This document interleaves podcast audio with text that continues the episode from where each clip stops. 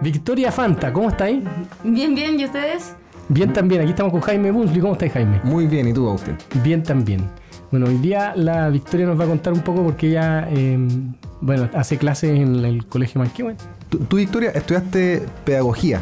Soy profesora básica de la Universidad Católica de Valparaíso, con mención en lenguaje e historia. Y terminé mi carrera como el 2008, 2009 más o menos. ¿Ya? ¿Y cómo llegaste a, a hacer clases o talleres de computación? Eh, yo fui profesora básica mucho tiempo, en el fondo profe jefe y toda la cosa, y en el colegio Manquehue, donde yo trabajo ahora, me ofrecieron encargarme en un fondo de computación de primero a cuarto básico. Y todo un desafío porque en verdad yo en general nunca, nunca me, me he sentido muy amiga de la tecnología. o sea, de hecho siempre he tenido el último modelo de celular. Eh, Facebook lo tengo porque en verdad me da pena borrarlo para eliminar las fotos en el fondo que tengo de toda la vida. No tengo LinkedIn, ni Twitter, ni ninguna de esas no cosas. No era una verdadera computina. Entonces. No, para nada, para nada, para nada. Pero eh, en el fondo me ofrecieron computación y lo encontré un desafío. ¿Y, pero, ¿Y por qué te lo ofrecieron a ti? Porque yo había hecho mi tesis en, en, en investigar en el fondo dónde aprendían los profesores computación a ocupar las TICs. En el fondo si lo aprendían solos o no, eh, si sabían utilizarlo como pedagógicamente. Y al final el resultado era que cada uno aprendía como podía nomás y y, y ah, yeah. no se aplicaba mucho en la sala pedagógicamente, en el fondo. Para o sea, era un tema que igual te interesaba, esto de cómo se aprende tecnología, de cómo se meten los, los profes. La verdad es que fue, fue un tema más que nos dijeron que teníamos que hacerlo. Entonces, ¿Ya? Pues, ya, bueno, ya. ¿Ya? Y fue súper interesante, en verdad, darse cuenta de que los profes en general no tienen en su formación inicial docente cómo, cómo ocupar las TICs de manera pedagógica, sino que nos enseñan como las herramientas. O sea, las herramientas de productividad, en el fondo Word, PowerPoint, Excel. Y nosotros reproducimos lo mismo en nuestras clases de computación eh, de chicos. En el fondo, también lo sí. mismo Word, PowerPoint. Excel. Y es lo que te pide finalmente el ministerio. O sea, los planes y programas de tecnología en computación, que es obligatorio hasta octavo, uh -huh. eh, en general se ven esos programas. Ya. No, Excel, PowerPoint, Excel. No, Oye, no y, se va y, mucho más, y tú allá. terminaste haciendo algo diferente, me parece. Sí, eh, hace dos o tres años más o menos eh, partí en el fondo pensando que ya mis clases estaban muy, muy estancadas, en el fondo siempre es lo mismo, mm. eh, herramientas de productividad. Y ahí em, le pregunté a Google cómo hacer clases de computación más entretenidas o cuáles son la, los contenidos que se ven como más mundialmente. Y ahí encontré varios videos en YouTube súper entretenidos. Uno principalmente que se llama Linda, era de Linda Algo, que en el fondo es como hacer computer science, como ciencias uh -huh. de la computación entretenidas para niños. Perfecto. Linda.com, yo creo. Es como un. Es súper típico. Sí, ella es bien, porque de hecho tiene una página especialmente dedicada para niñas, programadoras y ah, toda la cosa. No, entonces es otra cosa. ¿Ya? Es súper entretenida ella. Y tiene una charla TED, súper chora. Y, y ahí en el fondo motivaba a ocupar Scratch, a los profesores a que ocuparan Scratch con sus niños. Entonces, Scratch eh, me pareció interesante, ahí partí investigando Scratch y, pucha, un millón de información. Y sí. justo mi jefe de esa época, Claudio Allende, el profesor Claudio Allende, profe de matemática, eh, me invitó a una feria que era de Virtual Educa, no sé si lo, lo conocen como, pues, como una iniciativa no, mundial. No, no, que se va haciendo como una feria al año en distintos países. Y el ¿Ya? 2017 se hizo acá en Chile. Ya. Como en mayo del 2017. Y, y ahí fuimos con mi jefe y justo eh, me preguntaron si es que quería hacer la capacitación en Scratch online con jóvenes programadores. Ya. ¿Jóvenes de qué edad? Eh, no, en el fondo la página se llama jóvenesprogramadores.cl, en el fondo así se llama la, la iniciativa. Ah, pero, pero ahí hay gente de, de, todas las edades, pero en general está como más apuntado a, a que los profes se capaciten para poder enseñar Scratch a los niños. Scratch Así es una es. herramienta que hizo creo el MIT. El MIT. Así Sí, es, sí. el MIT es un lenguaje de programación a través de bloques. Que se arrastran así. y Así se es, los niños tienen que ir puzzle. ensamblando, claro, un puzzle, tienen que ir juntando piezas para darle instrucciones a un objeto en el fondo. Yo lo, Claro. lo, lo- lo probé con, con Mateo, mi hijo, que tiene 8 años. Y lo encontré increíble. Increíble porque eh, él, él empieza a entender mucho más fácil las cosas eh, lógicas. O sea, Claro. y, y- y además tiene una cierta idea de lo que puede hacer y va, va, va cachando por el camino para lograrlo. Obviamente yo lo ayudé un montón, pero Claro, pero me imagino que todavía no domina muy bien así como, no sé, un- los loops, Los no, while. no, no, claro, claro. Pero, Pero sí eh, hay ciertas cosas que él va a querer hacer en que cuando yo le explique que sean con un, con un loop, le va a hacer sentido. le eso. va a hacer sentido. Claro, claro. que lo haga varias veces. que lo haga Claro, varias porque veces. él no está programando, él no siente que está programando, él, él está haciendo una historia. Está construyendo una historia. Claro. Era una historia de un monito que metió un gol por penales. ¿cachai? Y me- metía Claro. el gol por penal y después hacía un ruido, se alegraba. Pero empezaba a entender como las lógicas de, de cuando esto pasa, entonces quiero que esto acá eh, se Claro. active. no sé. En el fondo, como lo más abstracto se hace más concreto con este lenguaje. Y, y de verdad los niños aprenden cosas que, que en el fondo, no sé, por los decimales que se ven en cuarto, quinto básico, ellos en segundo básico logran entender qué es un decimal al decirle, no sé, por un objeto se tiene que ir cambiando de disfraz, ir cambiando como de... Sí. Eh, de, de cómo, de cómo se ve, digamos, sí. Claro, y si le ponen un segundo es demasiado rápido, y si le ponen cero, eh, o sea, Demasiado tiempo. o sea, en el fondo, si le ponen un segundo es demasiado lento el movimiento Claro. y uno y cero es muy rápido. Entonces, Ah, ahí empieza la mitad de un segundo. la mitad de un tiro. segundo, ¿cómo puede ser? Y, y ahí a alguno se le ocurre 0.5 y en segundo básico ya están manejando eso mismo. Pongo 0.5, mejor 0.8. O por ejemplo, las coordenadas en segundo básico también parten aprendiendo en el fondo eh, X y si es que quiero que el objeto aparezca en la mitad del escenario jun- justo, entonces tengo que poner X, 0 y 0. O sea, puede ser bien revolucionario porque puede empezar a dejar un poquito la cagada con las otras clases. O sea, empiezan a llegar niños en matemáticas que ya saben lo que te supone que iban a aprender en Claro. el año siguiente. Pero eso es lo lindo, que en el fondo, eh, claro, Scratch se puede ocupar en cualquier asignatura. O sea, eh, es- como que mi sueño en el fondo es que, es que Scratch o computación en sí se, se ocupe como herramienta para cualquier otra asignatura. Claro. Y al final, como, como siempre vamos más a, eh, en, el futuro, en el futuro, en el fondo, vamos a trabajar como metodología de proyecto. Espero que ya pronto los colegios partamos en el fondo Sí, eh, ocupando en el fondo a partir de un tema eh, de interés, salgan todas las otras asignaturas y computación El es típico, una... el típico ejemplo ahí es como hagamos una bicicleta y ahí Claro. tiene la parte como de entender el, el torque, no sé, hay miles Claro. de cosas que hay que entender para Pero bicicleta. computación sería en el fondo el pilar fundamental para desarrollar el, el proyecto. Y ahí es donde nos metemos en, en- en los contenidos que tiene que tener computación. O sea, el pensamiento computacional, por ejemplo, es súper importante. Desarrollar el pensamiento, no sé, pues, algorítmico, eh, lógico, espacial, Claro. eh, trabajo colaborativo, todo eso se trabaja con programar y con el pensamiento computacional.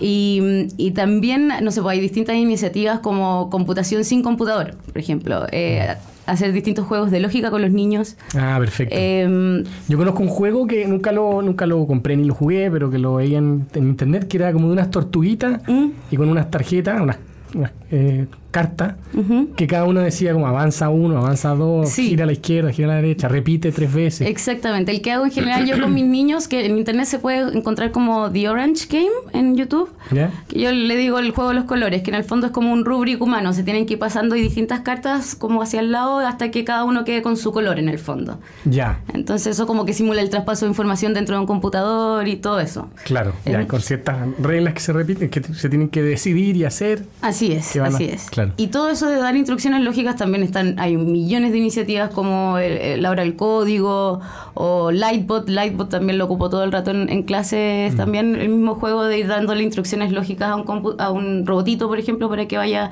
siguiendo eh, cierto camino y que... Yo, yo traté con mis sobrinos de, de, de meterles. Yo soy un fanático de Scratch desde hace mucho tiempo y me hice, de hecho, una cuenta Agustín a secas. Y como que muy orgulloso de mi usuario. Todos los Agustines de ahora no tienen eh, Claro. una cuenta tan linda. Lograste el Agustín solito. Sí. Eh, y, y ¿cómo se llama? Pero no logré, ponte tú con mi sobrino, que se entusiasmaran ni un poco. ¿Tú, ¿Cuál es como el, secreto. El secreto de- de- de- para que los niños se entusiasmen un poco, para que agarren un gustito. Claro, em, la verdad es que primero los hago como investigar distintas aplicaciones dentro de la página de Scratch Online y ahí en general les explota el cerebro porque están sus juegos favoritos y creados por niños de 10 años. O sea, puede estar eh, Mario, Fortnite, Plantas vs. Zombies, no sé, de esa que Sí, también les encanta. Todo eso lo encuentran en Scratch y cuando se dan cuenta que fueron programados eh, por, por niños en general de la edad de ellos, Wow, en verdad con eso ya está Claro. lista, sí. po. también en, en YouTube hay un montón de charlas de niños de 8 o 9 años que ocuparon Scratch para desarrollar distintas aplicaciones o que le vendieron una aplicación a Apple. También hay un niño como de 12 años que, loca. que- que le vendió una aplicación y que le está yendo súper bien. Qué. Ahora, aparte de Scratch, siento que, claro, porque nosotros como, como equipo en el colegio partimos de eh, en Scratch porque queríamos partir como por la base de cómo se comunicaban los computadores. Porque los distintos colegios ahora están la idea de trabajar con robótica o con impresoras 3D o con, en el fondo, meter más, más y más hardware. Claro. Pero eh, cuando pensamos en por dónde partir, era más la idea de partir por la base. Mm, y, también entender la lógica. La lógica. Que, los niños entiendan la lógica. Y por lo mismo, por lo mismo yo, como me siento tan, tan alejada, o sea, me sentía tan alejada de la tecnología, también quería partir por la base, en el fondo, no por algo tan abstracto. Claro. Y con Scratch, claro, partimos eh, de, o sea, como entendiendo un poquito más cómo, cómo dar instrucciones lógicas y toda la cosa. Pero ahora se viene todo otro como... como mm, en el fondo, avalancha de contenidos que tenemos que ver dentro de computación que sí o sí tienen que estar en el currículum. Como por ejemplo, eh, no sé, pues navegar seguro o ciudadanía digital. Todo eso tiene que, tiene que estar. Ah, mira. ¿Pero eso, eso, viene desde el ministerio? Mm, mm, la verdad es que no tan formalmente. O sea, que yo sepa, en verdad, lo que yo he investigado, como que en general, claro, como que pueden, pueden tocar el tema de navegar seguro, pero no están tan alineados con lo que está como mundialmente en el fondo. Es como más, no sé, pues bloquear o, ciertas páginas y esas cosas. Como educación cívica para el ciberciudadano. Claro, pero ahora es, en, el fondo es como navegar también responsablemente. O sea, por ejemplo, cómo un niño puede identificar una noticia falsa que puede tener consecuencias tan negativas como está teniendo ahora en Estados Unidos, no sé, por el sarampión, que hay como 800 brotes en no sé cuánto tiempo, muy poco solo porque en general se compartía una noticia falsa de que podía desarrollar autismo y la gente en el fondo partió compartiendo, compartiendo y eso generó de que ahora hay un brote de sarampión gigantesco. Claro, y haya temor con las vacunas, no tontera. Así es. Hoy día estaba leyendo, es porque me, puse a estudiar un poquito como de los fake news. Y, y había un, la, historia de un gallo que en Estados Unidos que ahora está preso porque entró con una metralleta a una pizzería. Ya. Porque estaba... Eh, se, se, estaba creyendo una historia en que ahí tenían a niños esclavos sexuales. Y, este, se la, este se la creyó, ¿Se la creyó, en serio, en serio y, él empezó a investigar y, entonces empezó a descubrir que en la campaña presidencial de la Hillary Clinton tenía unos códigos secretos que apunta y, ella estaba involucrada, entonces él, él, tenía que ser un héroe, ¿cachai? Ir a rescatar a los niños, entró con metralleta disparando una pizzería oh. y finalmente, bueno, tuvo que pedir perdón y todo y se fue preso. Claro. Claro, eso, eso pasa mucho. Y también, por ejemplo, lo que pasó con Momo. En el colegio estaban todos los niños así, oh no, va a aparecer Momo cuando esté viendo en YouTube, los apoderados todos, ya no le podemos mostrar más YouTube a los niños. Em, y en el fondo, eh, claro, cuando yo recibí la noticia al principio que creí que era un súper ultra hacker que se podía meter en cualquier video más o menos así de la nada, y, y, y no, pues partí investigando y buscando como em, hay, hay una metodología que me encanta que es como la lateralidad en la búsqueda, que en el fondo uno que no sea como scrolling hacia abajo, sino que es la búsqueda lateral en el fondo de buscar primero, no sé, por Momo en internet y va a salir primero Wikipedia, ¿cierto? Después lees el de Wikipedia, porque Wikipedia es un buen punto de partida, en el fondo, para partir investigando un tema. No es algo que también los colegios de repente dicen, no se puede ocupar Wikipedia. Pero sí, se puede ocupar Wikipedia, no, pero no como fuente única en el fondo. Como punto de partida y después partir esta búsqueda lateral de, de, no sé, pues si en Wikipedia te sale un enlace, esto partió acá, abrir esa pestaña, ir a la pestaña al lado, esto partió en Japón, en tal museo, abrir ese museo hacia el lado, esto lo hizo tal persona. Y así como que en el fondo, por distintas fuentes, ir corroborando la, la historia. Y, ahí también me di cuenta de que, claro, que Momo no fue una, algo tan peligroso así, sino que fue un gallo que subió el video así tal cual, mientras que, o sea, subió el video de Pepa en el fondo que aparecía el, gallo en el medio, pero lo subió tal cual. En el fondo no es que él se logró meter entre medio de un video. Claro. Y, que no hay muchos videos con Mon y claro. claro. Y, tampoco es que te invite a ahorcarte, no sé, había unas como cuestiones... Claro, es que uno igual puede encontrar siempre cosas terribles. De hecho, eh, YouTube Kids, como que también los papás descansan de repente en que YouTube Kids es solo para niños y que está todo bien, pero no cuando suben videos no se filtran también. O sea, de repente en el video, el nombre del video dice infantil y lo suben simplemente. Pero, de repente hay más susto de lo necesario. Yo, tengo la sensación. Como que lo que pasa es que los papás se sienten un poco culpables tal vez de dejar a los hijos solos viendo YouTube y por eso eh, esto es como una expresión de esa sensación de culpa, el este, este miedo terrible de lo que puede ocurrir. Claro. Eh, a, yo, a mí me pasa, yo tengo una hija de dos años y me, carga cuando está viendo YouTube, pero al mismo tiempo me encanta porque me deja tranquilo. claro, sí. Pero esa es la idea también que, que, ojalá que los papás también descansen en todos estos programas que enseñan el lenguaje de programación. Hay un montón de juegos y páginas y aplicaciones que los niños pueden partir desde, o sea, ya de hecho hay un Scratch Junior que es para pre-básica. O sea... ¿Qué me han eh, dicho? Qué terrible. Claro. Oye, pero todos estos temas los están viendo ya o son proyectos? Eh, es, es, un proyecto. En el fondo yo todo esto todavía lo estoy viendo como más informal en las clases y eh, tratando como de, de, incentivar a los niños con, con la respuesta siempre, Miss, ¿cómo hago esto? Pregúntale a Google, anda con la búsqueda lateral en el fondo verificando, pero... Oye, ¿y, qué opinan los otros profesores? Me imagino como, como medio enojados de repente, ¿no? Como... Es que lo que pasa es que se confunde mucho el tema y cuando, cuando, porque a mí me han dicho mucho, sí, pero es que yo quiero que mis hijos estén eh, corriendo por el prado, subiéndose a árboles y sí, si yo en algún minuto llego a tener hijos, también me gustaría que estuvieran en el campo todo el día jugando, pero pero la realidad es que el celular ya no se nos va a salir del bolsillo en el fondo, el celular va a estar con nosotros todo el tiempo. y, los, y, y, los desadaptados van a ser los que no tengan idea de todo esto en realidad. Claro, exactamente. No, pero, pero y los profesores, o sea, el, el profesor clásico de matemática que le gusta enseñar eh, por el método tradicional. En general, cuando conocen el programa les motiva mucho. Ya. Les motiva mucho, pero pero también es difícil porque, claro, él durante la clase de matemáticas él no tiene todos los computadores que le gustaría tener quizás, o sea, las distintas escuelas. O sea, de hecho, la programación en Chile todavía no se puede hacer como contenido obligatorio porque hay distintas escuelas en todo Chile que están desconectadas, en el fondo que no tienen internet. Entonces no se puede hacer como contenido obligatorio pero en algún minuto ya espero pronto que el próximo año ya lo pongamos como obligatorio y nos, nos hagamos cargo de que toda la escuela, si es que no tienen eh, internet, entonces que eh, eh, podemos poner la aplicación de Scratch, que es gratis, con, con un pendrive en el fondo del computador por computador instalando y, ahí se soluciona. O también estas dinámicas de pensamiento computacional sin computador, también se pueden ocupar. En el fondo se puede enseñar computación sin tanto, o sea, e, es, importante tener internet, pero, pero también hay otros caminos.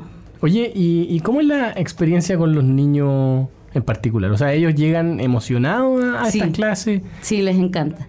Les encanta. Scratch, en general, muchos, muchos se motivan y siguen en la casa y me traen tremendos programas con distintas variables, puntaje. O sea, un niño una vez me llegó con, en segundo básico, segundo básico son 7, 8 años. Mm.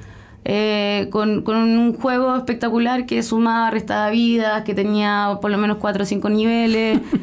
y, él se motivó, claro, en general siempre con la ayuda de los papás en la casa, que los papás son gran motivadores en el fondo, así como ya, sí, sentémonos, trabajemos en esto. Ahora, el, el, lado que todavía como que me, me, da un poquito de pena de ver que en general eh, motivan mucho más a los hombres que a las mujeres. Ah, mira. En las casas. Ah, yo tú lo El papá al hijo. Exactamente. Porque teniendo, teniendo una profe mujer, debiera como compensar un poco, pero no, es suficiente. Es, que es algo inconsciente, en verdad. No es, no es que haya maldad. O sea, todos al final tenemos discriminación de, género. Yo, aunque sea feminista, feminista, ultra feminista, em, en el fondo igual de repente caigo en cosas. O sea, todos tenemos puntos ciegos. Y, y, claro, o sea, de hecho, papás han visto de repente, después de todo un año de que una niña estuvo programando un programa espectacular de sumas y restas, interactivo y toda la cosa, al final del año me dicen, uy, pero ¿en qué minuto hizo esto? O sea, y él, en general, el, el, hombre, claro, es como al tiro aparte con una cosita y a la semana siguiente llega con el tremendo programa y toda la cosa. Es algo inconsciente, no hay maldad, pero está en nuestra cultura, en el fondo esto de incentivar un poquito más a los hombres. De hecho, yo también de repente en mis clases me di cuenta un día que yo decía de repente buenos días niñitas, buenos días niños. Y ahí, ¿por qué? Porque estoy achicando a las, a las niñitas. Porque, porque claro, en el fondo yo también de repente caigo en esas prácticas. Claro. Pero las niñas en general en la clase, en la asignatura, se motivan por igual que los hombres. O sea, en la misma clase dentro del horario están igual de motivadas. Ya, perfecto. Oye, ¿y, ¿y, qué cosas son las que más les cuestan a los niños crees tú? Yo creo que lo que más cuesta es la tolerancia a la frustración. Es muy, como que en general cuesta mucho aprender de que, que, claro, programar es constantemente corregir errores, solucionar problemas y en general no les resulta algo y es como, pero ¿cómo no me resulta? Y, y claro, pueden frustrarse súper rápido y, y ahí es como, no, muy difícil, no lo voy a ocupar más. Pero, pero ahí está el, el, decir, en el fondo, todos cometemos errores, todos estamos aprendiendo, yo también. A mí me encanta cuando los niños me dicen a mí que yo me equivoqué. O sea, en, un minuto estaba, no sé, pues, buscando una fórmula de Excel que se me había olvidado y lo pensaba, lo pensaba, y un niño al tiro así como, Miss, yo, yo sé cuál es, le pregunté a Bull y ya está. Obvio, yo te he enseñado todo el rato esto y yo, ni, yo misma lo ocupo de repente, ¿cachai? Claro o me sale una ventana en la pantalla y pues la cerré al tiro rápidamente porque estaba pensando en otra cosa y se apagó el computador. Entonces dijo, Miss, ¿no leíste la ventana? Hay que leer. Sí, hay que leer todo lo que uno aprieta siempre. Entonces de esas cosas, los niños, sí, la tolerancia a la frustración, yo creo que eso es lo que más, más le. y tal vez es lo que más aprenden en el curso. O sea, es una de las cosas como más. O sea, en general, siempre como el, feedback que te dan los, los, profesores, como, bueno, estamos trabajando la tolerancia a la frustración. Efectivamente. Claro. Y, y qué bueno trabajarlo en algo que, que él quiere eh, realmente lograr, Porque de repente, si es que está frustrado que no le resulta algo que no le parece tan entretenido o no está con demasiadas ganas de que le resulte, es más difícil eh, trabajarlo.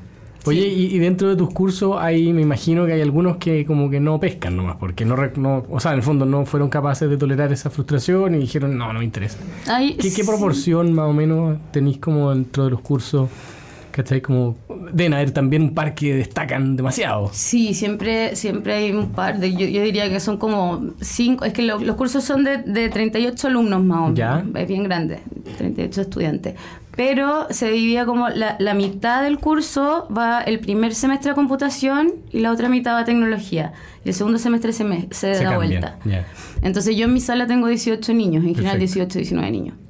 Y de esos 18, 19 en general son cinco, no más, yo creo que diría que son como diez los que se motivan, motivan y, y, y, le agregan cosas y se apropian de su programa y, llegan a la clase siguiente con, con, un computador desarmado a mostrarme cómo funciona el computador por dentro y toda la cosa. Oye, y, a los que mejor les va coincide también con, con que les va bien en, en, el, el, otro ramo? No, fíjate, no, ah, no. O sea, de repente sí, pero de repente no. O sea, tengo en mi taller de, de Scratch tengo, o sea, he tenido varios niños con problemas de aprendizaje y que de hecho de repente en su diagnóstico es como le, cuenta, le cuesta el pensamiento lógico y después en, los juegos de lógica que hacemos en mi curso me doy cuenta que, que, él es el que va guiando hacia dónde van las cartas, los colores para poder lograr el, el, el, el fondo, el rubric final, ¿cachai? Entonces no siempre coincide, para nada. Qué bacán. Oye, bueno, estamos en el tiempo y te agradecemos mucho, Victoria, haber venido y, haber eh, estado con nosotros conversando de este tema que yo lo encuentro muy, muy chulo. Muy entretenido y creo que además hay mucha gente que, que predice que vamos todos a necesitar programar eh, en algunos años más, que va a ser como la escritura y la lectura. Sí, o sea, de hecho, perdón, pero un, un, último punto. Que, Obvio, te iba a dar justamente eso. ¿Quieres decir algo más sobre Sí, que, que la otra vez estaba en el veterinario con mi perro y al lado escuchaba una pareja más o menos como de 60 años que decía que en el fondo que ahora con la tecnología y todo ya en el, en el colegio se va a eliminar matemáticas, ética, filosofía y que los grandes ramos ya chao, porque en el fondo la tecnología te soluciona todo. Y el punto es que no nos damos cuenta que todos los programas, que todo lo que ocupamos a diario están hechos por una persona, mm. en el fondo. Y esa persona también tuvo que decidir dentro de su subjetividad, en el fondo. Entonces, ética no se va a ir ahora, sobre todo ahora es donde necesitamos ética, cursos de programación con ética para lograr tomar las decisiones correctas. O sea, los robots van a tener que estar programados éticamente. Claro, filosofía, así que vamos a necesitar filosofía y matemáticas. O sea, matemáticas no se ir nunca. Quizá ahora ocupamos la calculadora para, para hacer los cálculos más rápido en el fondo, pero, pero, pero en el fondo... Em, la matemática es mucho más que, la, que esa aritmética de números chicos. Exactamente, exactamente. Entonces computación eh, va, eh, siento que engloba mucho, mucho, mucho, mucho. La programación engloba mucho. Y, y tenemos que en el fondo eh, hacer que la gente se dé cuenta de que detrás de cada programa hay una persona y que esa persona puede ser cualquiera de nosotros y puede ser hasta un niño o una niña. Y, Bien ahí. Exactamente.